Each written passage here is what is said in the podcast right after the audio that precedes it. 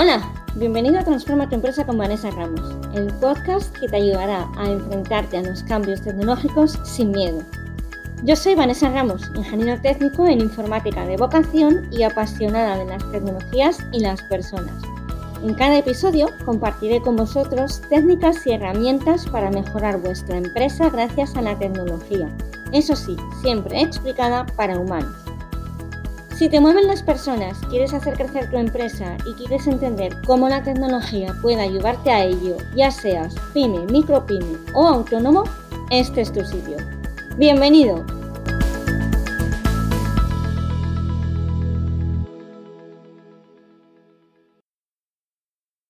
Hola y bienvenido al episodio número 7 del podcast Transforma tu empresa con Vanessa Ramos el lugar en el que cada semana comparto técnicas y herramientas para ayudarte a hacer crecer tu empresa gracias a la tecnología. El podcast de hoy se corresponde con un artículo que ya había creado hace un tiempo en mi web, donde te daba consejos para aplicar en el teletrabajo.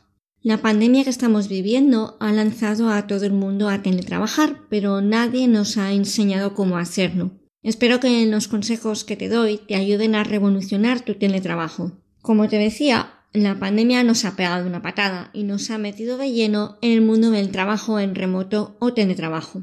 Es posible que ya pudieras hacer gran parte del trabajo de tu empresa de forma remota, conectándose a VPNs, a escritorios virtuales. Todo esto no es eh, algo que yo vaya a tocar porque no es mi especialidad. Mis consejos se centran en la gestión de un equipo a distancia y en la comunicación entre los trabajadores. Con un equipo a distancia, el rendimiento no depende de la tecnología, sino de la persona que la utiliza. De nada sirve hacer teletrabajo si tu equipo no sabe exactamente qué debe hacer y cuándo tiene que hacerlo. Por eso vamos a revisar los mejores consejos para revolucionar el trabajo a distancia. Empezamos por la comunicación. Pasamos de una comunicación cara a cara, física, a una comunicación online y esto no es nada sencillo.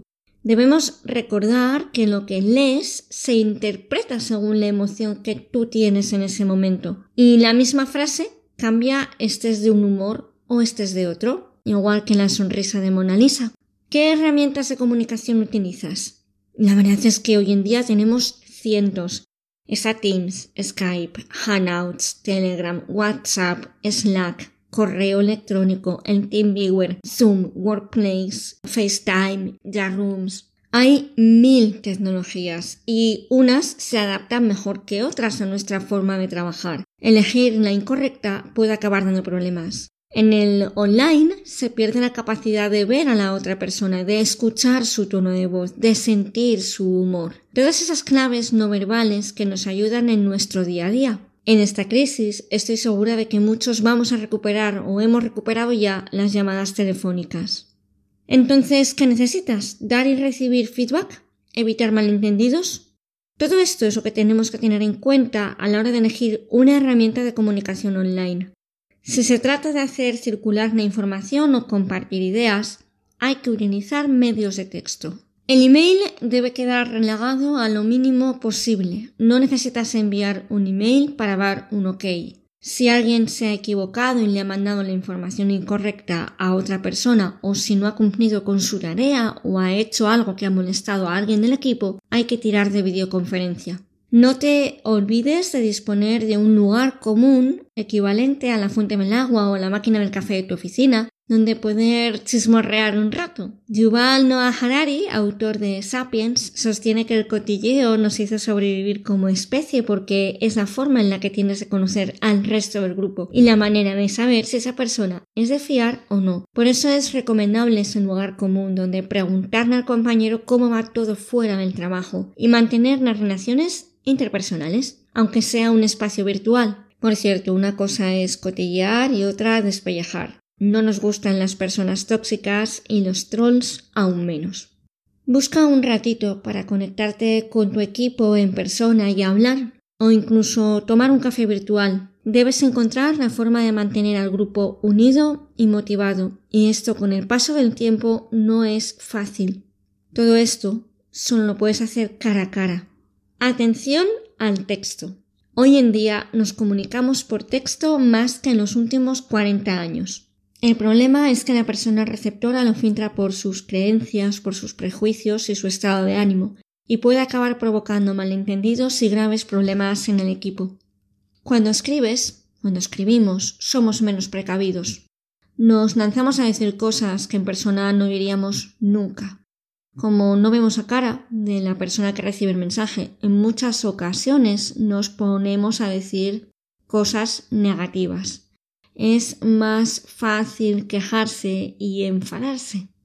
Lo que viene siendo dejar salir al troll que todos llevamos dentro, y más en esta época.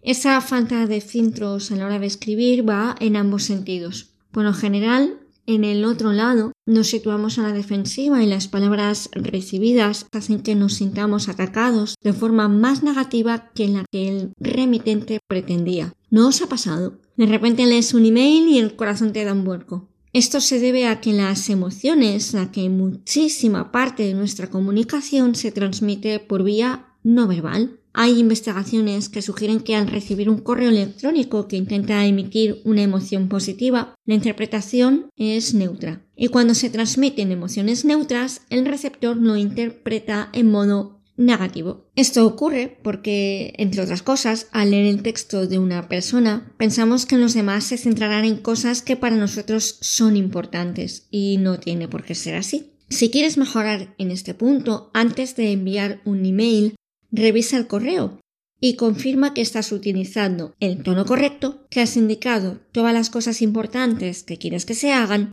y que has contestado a todo lo que te piden. Acostúmbrate a resaltar las partes clave. Usa las negritas de formato al email y asegúrate de cubrir todos los puntos sin pasarte de negativo.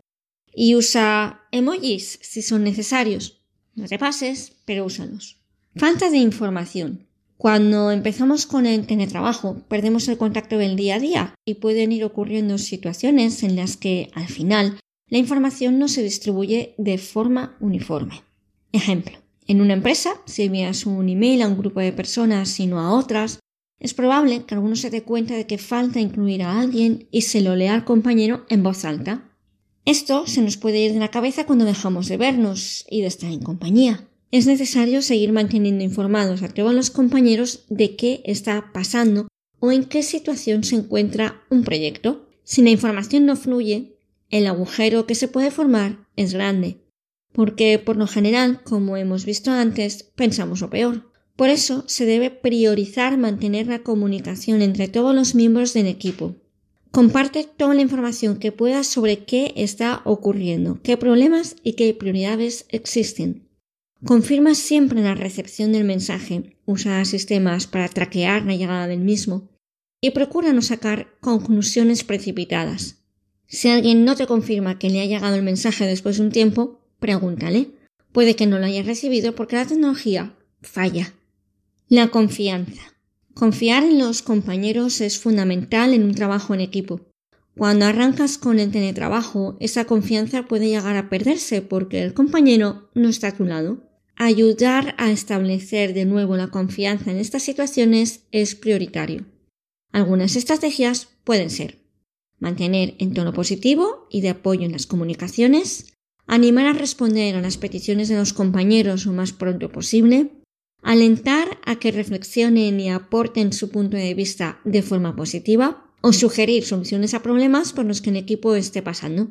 El teletrabajo hace que los miembros del grupo no establezcan vínculos de manera sencilla. Puedes pedirles que compartan sus sugerencias y sus puntos de vista. Y si tienes que resolver diferencias de opinión, intenta hacerlo uniendo las mejores ideas del grupo. Aliéntalos a que hablen entre ellos. Para poder hacer un buen teletrabajo es necesario un conjunto de habilidades en las llamadas soft skills. Responsabilidad, capacidad de organización, el propio compromiso. Si el equipo es pequeño, tienes más posibilidades de trabajar con éxito en estos tiempos de pandemia.